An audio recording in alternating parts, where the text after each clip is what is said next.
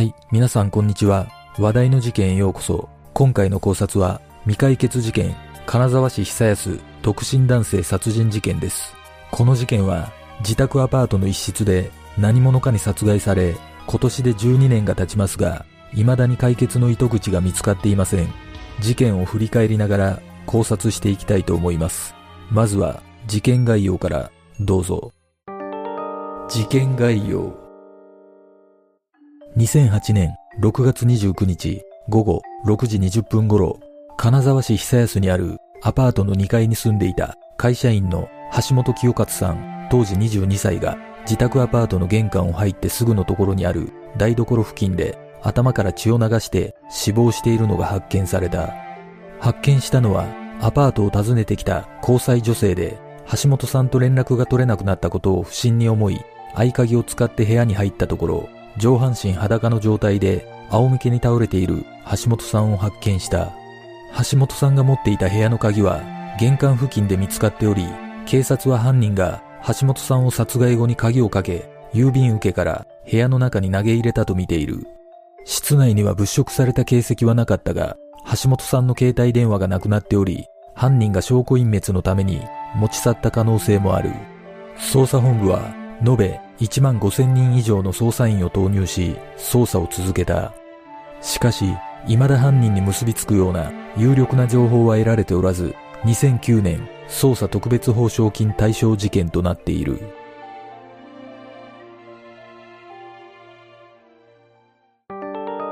現場の状況現場となったアパートは北陸鉄道野々市高台前駅から東に約1キロ離れた住宅街にある当時橋本さんは一人暮らしで玄関は施錠されていたが室内に2カ所ある窓のうち1つは開いており網戸になっていた。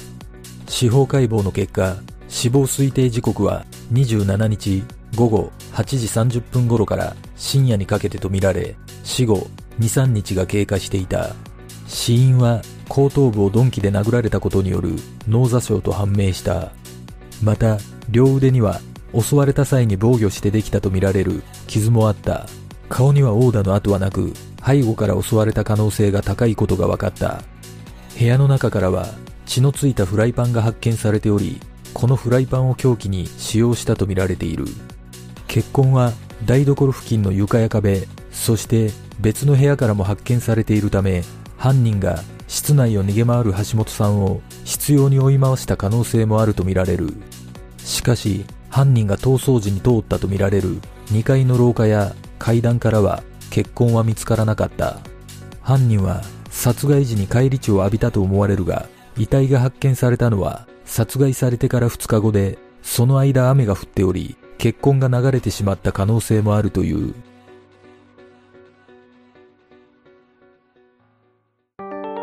初動捜査。事件後間もなく石川県警は殺人事件として捜査本部を設置150人体制で捜査を始めた。現場周辺で聞き込みや検問を行い不審者の目撃情報を集めるとともに近くのビデオ店やコンビニに設置された防犯カメラの映像などを分析した。橋本さんは27日午後7時45分頃に川北町にある勤務先の印刷工場を退社しておりその際直属の上司にお先に上がりますと挨拶して帰った姿が最後の目撃となった。その後職場を出てから途中コンビニで夕食を購入し午後8時半頃帰宅したとみられている。橋本さんが住んでいた部屋の真下にはレストランがあるが殺害されたとみられる同じ時間帯にレストランにいた複数の客が上から大きな物音がしたのを聞いている。室内には手つかずの現金が残されていたことから物取り目的ではないと見ており室内の床には靴跡がなく犯人が靴を脱いで室内に入ったとみられることから顔見知りによる犯行の疑いが強いと見ている。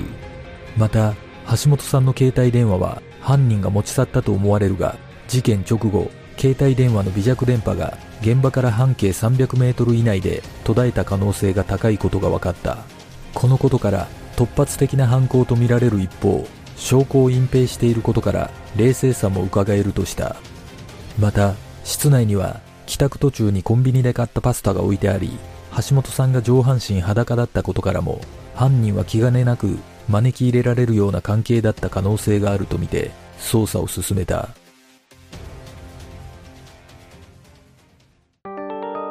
橋本さんの人柄。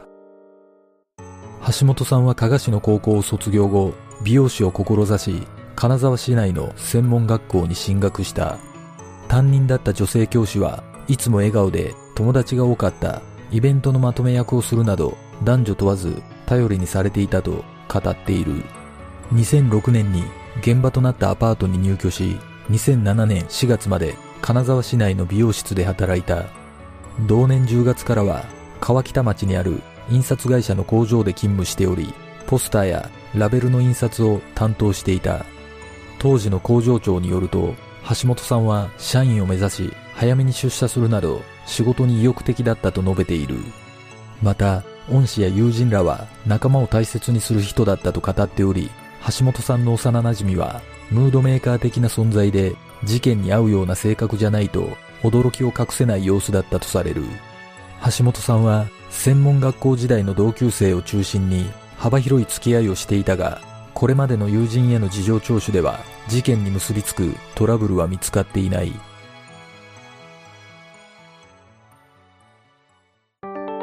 その後の捜査。実は室内に残されていた凶器となったフライパンからは橋本さん以外の指紋が検出されていた。さらにフライパンの取っ手の部分には手袋をして握った後も検出されている。しかし同時に室内から男女数十人分の毛髪や指紋を採取したとされ橋本さんの交友関係の広さが伺える結果となっている。また橋本さんはインターネットの交流サイトを利用しており知人女性によると携帯にはサイトで増やした友達の連絡先が多数あったと証言している。捜査本部は顔見知りによる犯行の可能性が高いとみており携帯電話を持ち去っていることからも犯人が犯行直前に橋本さんと連絡を取っていた可能性があるとみている。その後の調べで橋本さんがネットワークビジネスと呼ばれる連鎖販売取引をしていたことが分かりネットワークビジネスをめぐるトラブルの有無も含め橋本さんの幅広い交友関係を調べ約400人から事情を聞いた。その後も1000人以上に聞き込みを行ったとされるが有力な証言はなく動機の解明犯人像の絞り込みは難航している。ある捜査幹部は聴取した中に何らかの事情を知る者がいると含みを持たせた上で犯人の感覚は尋常ではない。これほど残忍な犯行の後は行動に異変が起きるはずなのにそれがない。自供などがない限り急展開は難しいとも語っている。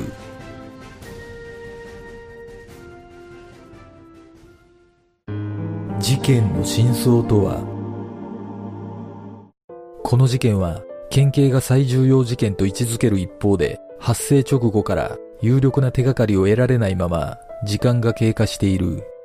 難航する捜査の中で遺族は年数ではなく犯人逮捕が本当の区切りになると語っている。橋本さんは父親と仲が良くたびたび帰省しては一緒に飲みに出かけていたという。次は飲みに行ける休みの前日に帰ってくるね。これが家族との最後の会話となった。犯人は犯行後橋本さんの携帯電話を持ち去っていることや部屋の電気を消していることさらに玄関のドアに外から鍵をかけ鍵をポストに入れて立ち去るといった手口から事件の発覚を遅らせようとしたとみられる。顔見知りによる怨恨が動機だとしても橋本さんの周囲でトラブルがあったという話は聞こえてこない。犯人とのつながりはどこにあったのか。なぜ橋本さんは殺害されてしまったのか果たして事件の真相とは？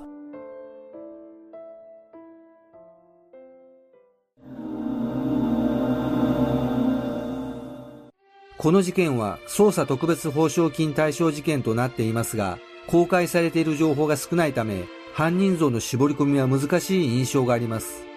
確かに状況的に見ると、顔見知りの犯行の線が強いと思われますが、延べ1000人以上の聞き込みで犯人を絞り込めていないということは、もしかしたら全く見当違いの犯行だった可能性があるのではないでしょうか。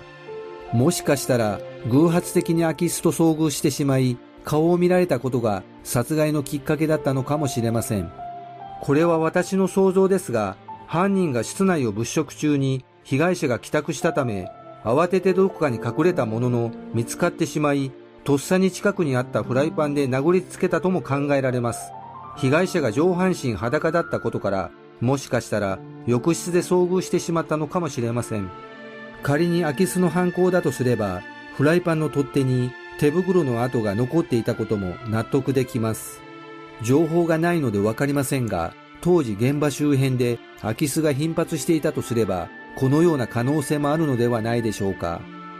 この事件で私が気になる点は、凶器となったフライパンの取っ手部分に手袋の跡があったというものです。凶器に自宅にあったフライパンを使用していることから想像すると、犯行は突発的に行われたように感じるのですが、手袋を用意していたとすれば、計画性が伺えます。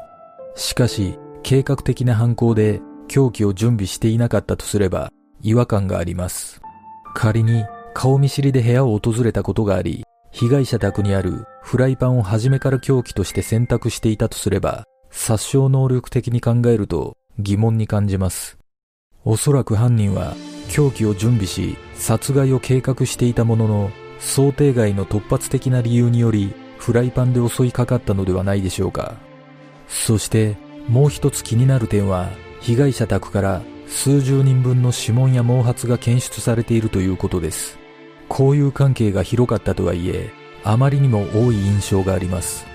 被害者はネットワークビジネスをしていたという情報があるため、もしかしたら身近な関係だけではなく、関係の浅い人物の出入りもあったのではないでしょうか。これは私の想像ですが、犯行動機はネットワークビジネスの何らかのトラブルが発端のような気がします。おそらく警察の見立て通り、顔見知りの犯行だと思うのですが、この事件は物的証拠が乏しいため、限りなく黒に近い人物が浮上していても、決定的な証拠がなく、自供に頼らざるを得ない状況のような気がします。皆さんはどんな考察をするでしょうか？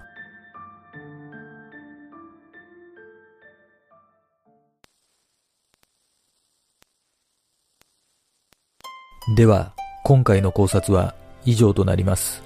よかったら、グッドボタン、チャンネル登録お願いします。ご覧いただきありがとうございます。では、次の考察で